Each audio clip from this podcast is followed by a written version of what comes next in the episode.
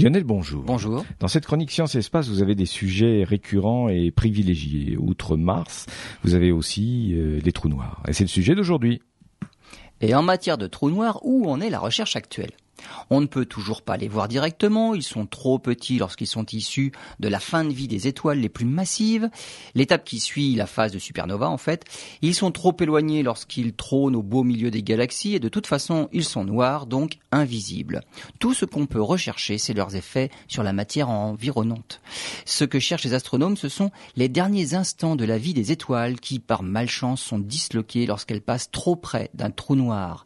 En entrant en collision avec un trou noir, une étoile doit émettre une énorme quantité d'énergie, sauf si elle est déjà passée derrière ce qu'on appelle l'horizon du trou noir. C'est la frontière au-delà de laquelle plus rien ne peut sortir du trou noir, même la lumière. L'horizon du trou noir n'est pas sa surface. L'étoile peut être beaucoup plus petite au centre de cette frontière invisible. Et lorsqu'une étoile franchit cet horizon, alors tout se passe à l'intérieur, tout ce qui se passe à l'intérieur, et notamment sa dislocation, ne peut pas être observé. C'est cette absence de bouffée d'énergie que tentent de mettre en évidence les astronomes. Ce sera le signe que l'événement s'est produit au-delà de l'horizon du trou noir, ce qui prouvera son existence.